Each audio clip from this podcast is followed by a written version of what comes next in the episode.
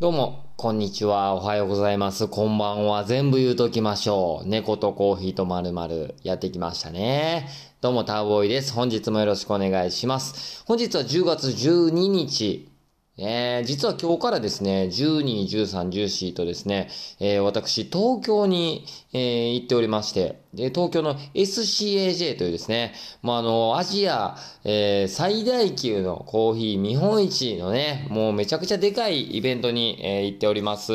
ね。まあ、ちょっとあのー非常に、もう初参加ということで、非常に楽しみでございます。ね。まあ、あの、そんな中ですね、あの、猫丸配信ということで、えー、まあ、あの、配信できる時にね、やっていこうということで、あの、本日もお届けしていきたいと思いますんで、えー、またね、あの、実際にまだ参加してはいないんですけれども、またこの、え SCAG を参加した上でね、どんなんやったかっていうのも、また発信していけたらなと思いますのでね、その辺なんかも楽しみにしてもらえたらいいかなと思います。まあ、基本的にコーヒーのこと、今日は喋っていきますんで、えーどうぞ本日もよろしくお願いいたします。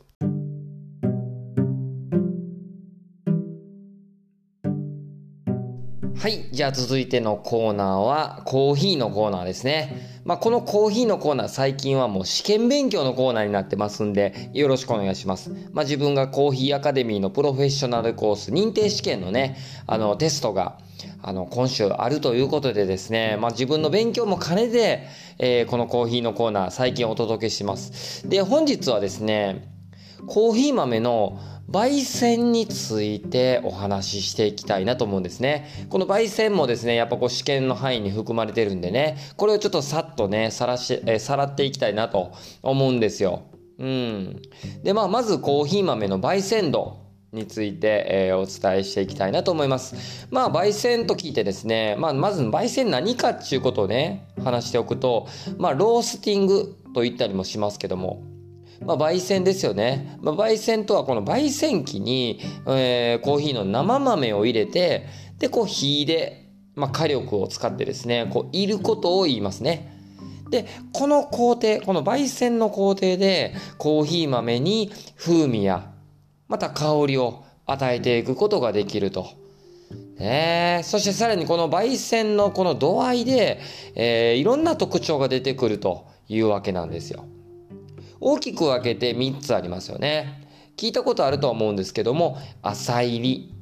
中入り、深入り。まずこの大きく分けて3つね、よく聞いたりすると思うんですよね。ただね、これ厳密に言うと、8つ、8つに分かれます。まずこう浅入りの部分で言うとライトローストそしてシナモンロースト、ね、でそして中入りで言うとミディアムローストそしてハイロースト。で深入りで言うとこの4つに分かれてます。シティロースト。フルシティロースト。フレンチロースト。イタリアンロースト。という具合にですね、えーまあ浅入り、中入り、深入り、大きく分けて3つに分かれますけど、厳密に言うと浅入りは2つ、中入りは2つ、深入りは4つに分かれるということですね。ちょっとこの辺少しだけ深掘ってみましょう。まずはこの浅入りのところ、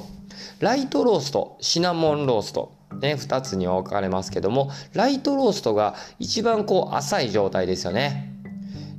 色の色の見た目もね本当にこう薄い薄い茶色。少しねあの本当にこう薄いもう肌色から少し、えー茶色くなったかなというような感じでしょうか、えーで最も浅入り。そして黄色がかった小麦色といった感じで香りコクはとても薄い感じですねそして、えーその次がシナモンローストまあ、その聞いた通りですね、色はシナモン色。まあ、シナモンって聞いてちょっと色が浮かぶ方ってどうかは、えーかりませんけども、このライトローストよりも少し濃くなった感じですね。で、えーまあもちろんですね、香りやコクは先ほどのライトローストよりも少し強くなっているという感じですね。そして中入り。中入りの方まずはミディアムローストってありましたけども、これ栗色の濃さと言いますか、えー栗ね、うん、ありますよね。栗のような、色味をしております。そして、えー香り、コクはもちろん先ほどのシナモンローストよりも強くなるという感じですね。これ当たり前ですけども。そしてその次中入り。ミディアムローストのその上はハイロースト。ハイローストになります。栗色と焦げ茶色のちょうど中間程度の色味になるでしょうか。ね、もちろんミディアムローストよりも少し茶色味が濃くなったような感じですね。香り、コクともにもちろん先ほどのミディアムローストよりも強くなっております。そしてその次がここからが深煎りになりますね。まず深煎りの一番、え深煎りの中でも浅い状態がシティローストになります。シティロースト。色は焦げ茶色。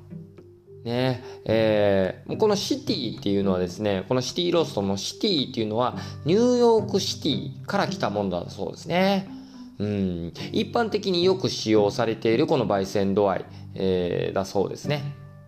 そしてその次、フルシティローストっていうのがございます。色は焦げ茶色。そしてシティとはニューヨーク、えー、あえー、っと、ごめんなさい。フルシティロースト。シティよりやや強い焙煎度合いで、色は黒い。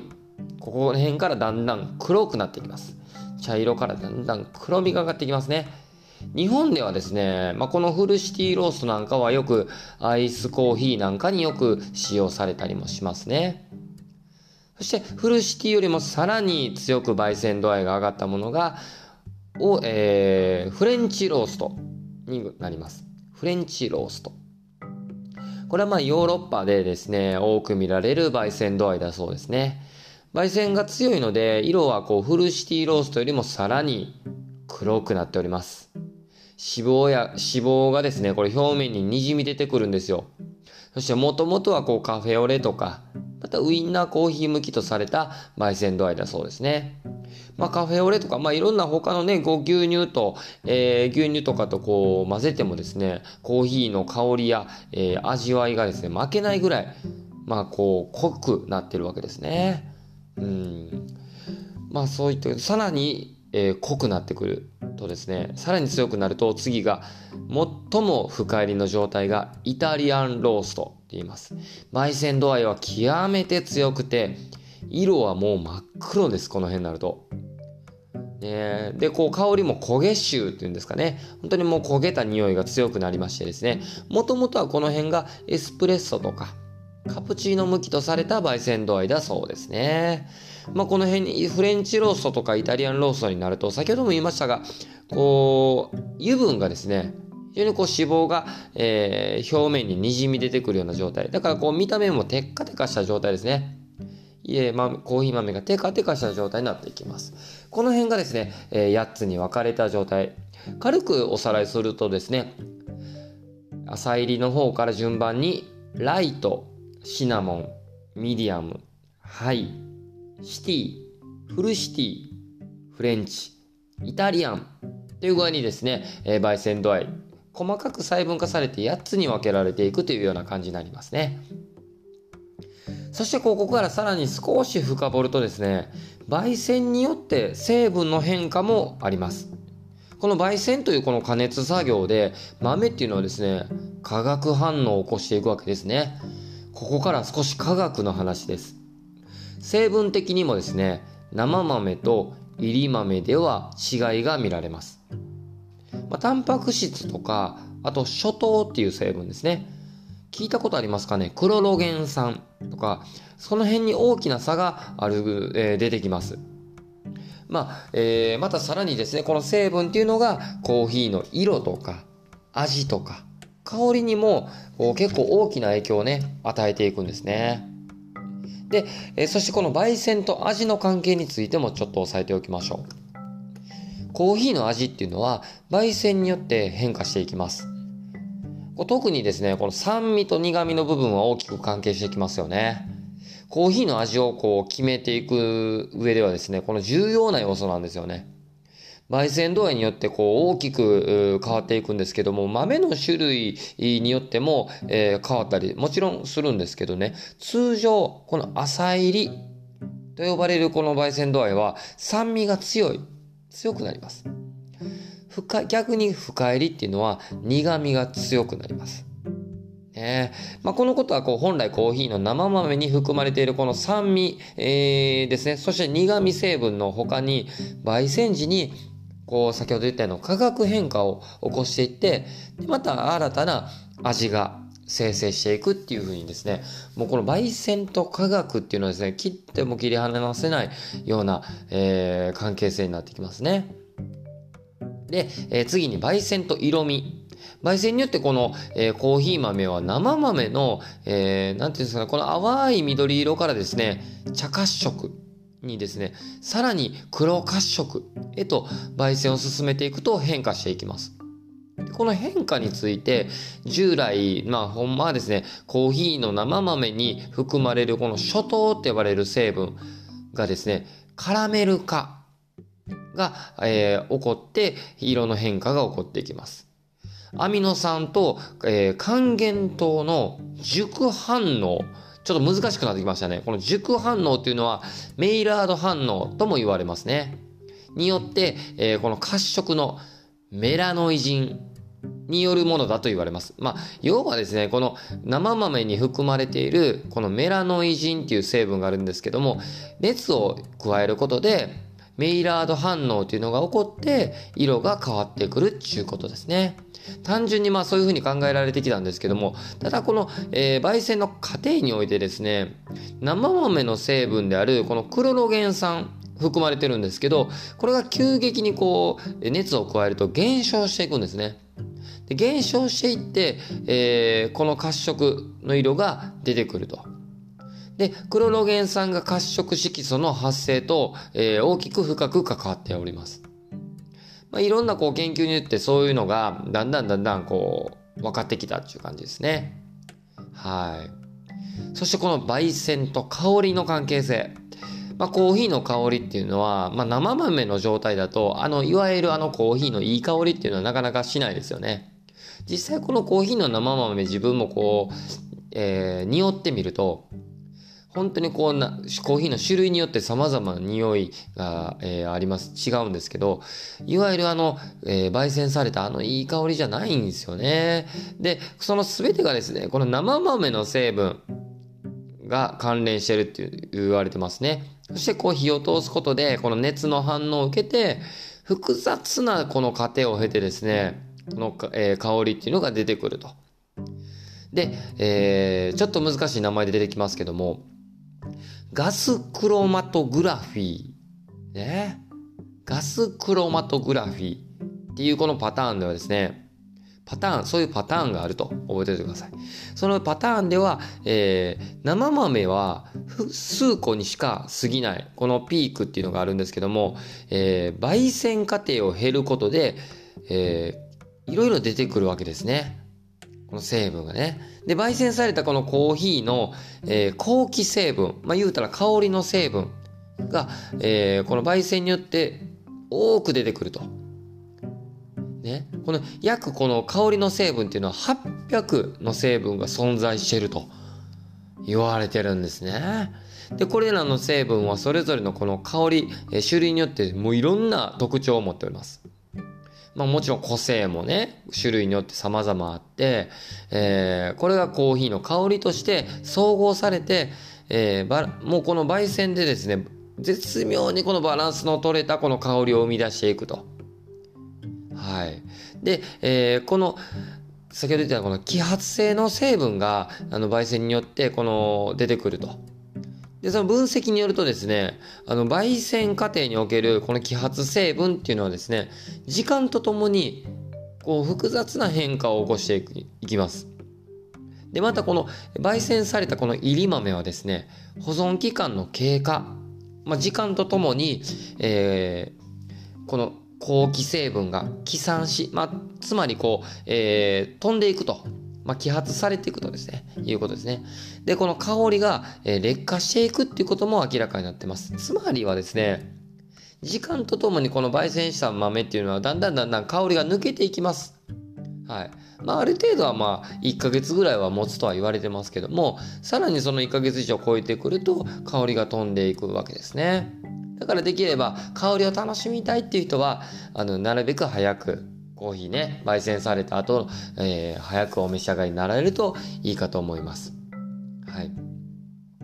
で、えー、最後に、焙煎方法を決めるための基本的なちょっとポイントを最後に押さえておきましょう。原料のね、このコーヒーの生豆を焙煎する上で注意すべき基本的なポイントっていうのがあります。このポイントは、コーヒーの生豆は、生豆の栽培している標高、そしてまた気象条件、で、収穫時のこのコーヒーチェリーの熟練度、あ、熟成度、熟成度によって品質の風味がもう全然違ってくると。そのためですね、生豆のこのオリジナリティ、まあ個性を持つですね、特徴、個性とか特徴がですね、えー、風味、えー、また最大限にこう引き出す焙煎方法、熱の入れ方が、まあこれかなり焙煎っていうのが大事になってきます。で、その気をつけるポイントとしては、生豆の水分含有量。どれだけ水分が含まれているか。で、また本来持つ品質、高度、まあ、硬さですね。で、また粒の大小、まあ、大きさとかを、まあ、考慮して、焙煎時間とか温度、さらに熱の加え方をっていうのがポイントになってきますね。ということでですね、ちょっと今日は焙煎について、えー、まあ、駆け足になりますが、ちょっとやっぱか、ここは長くなっちゃいましたね。ということで発信していきましたけれども、えー、まあ、あんまり長くなるとですね、まあ、わけのわからんようになってきます。特にこのコーヒーの焙煎と科学のことに、とこについてはですね、まあ、要わけのわからん聞き慣れない、えー、成分の名前が出てきましたが、まあ、とにかくですね、まとめとして、焙煎度と、あとまあ、色味と、か、えー、それの香りで成分がですね、大きくこの焙煎と、えー、大きく関わってくるっていうとこがポイントやったんかなと思いますね。はい。まあ、あとはまあちょっと自分なりにちょっとこの辺をもう一度おさらいして試験に臨みたいと思います。というわけで、えー、コーヒーのコーナーでした。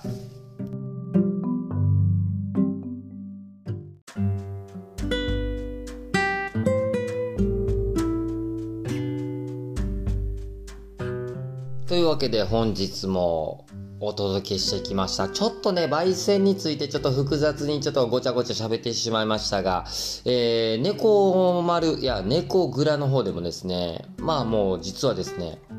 焙煎機が入りました。はい。まあ、焙煎機入ったんですけどもですね、実はですね、まだガスを通せていない状態でしてですね、えー、ちょっとまあ、あの、うかつでしたね。えーちょっとあの、ガス屋との契約がまだでした。すいません。はい。まあ、改めてですね、5ガスの契約は今週土曜日に、えー、なりますので、実際焙煎機を動かしてね、あの、どんどん焙煎していこうと思ってるのはこの土曜日からになりますんでね、えー、またこう手鍋とは違ってですね、焙煎機の、えー、またこう使い方とかね、まあ、どんどん経験積んで、しっかりとちょっと先ほど言ったような、え熱と、まあ、焙煎と味、また色、香り。ね、こう、ほんで一番この豆、その豆にとってですね、一番いいこの焙煎度合いで、一番個性を引き出せるように、あの、どんどんね、いろいろこう、経験をちょっと積み重ねていきたいと思いますんで、またぜひちょっと新たな、えー、猫丸および猫蔵の方もですね、見ていってもらいたいですね。はい。まあ、これまでと違って、手鍋と違ってね、まあ、かなり、えー、まあ、ちょっと、えー、たくさん焙煎していけると思うんで、えー、またこうたくさんいろんな種類をね、置いていけると思うんで、その辺も自分としても楽しみにしております。まあちょっと最初は使い勝手がね、全然勝手が違って、えー、慣れない部分もあると思いますが、この辺はもうね、あの、場数ですよね。うん。まあちょっと楽しみにしておきたいと思います。まあその前にまあ今週に関しては、えー、SCAJ ですよね。ちょっと楽しみにしております。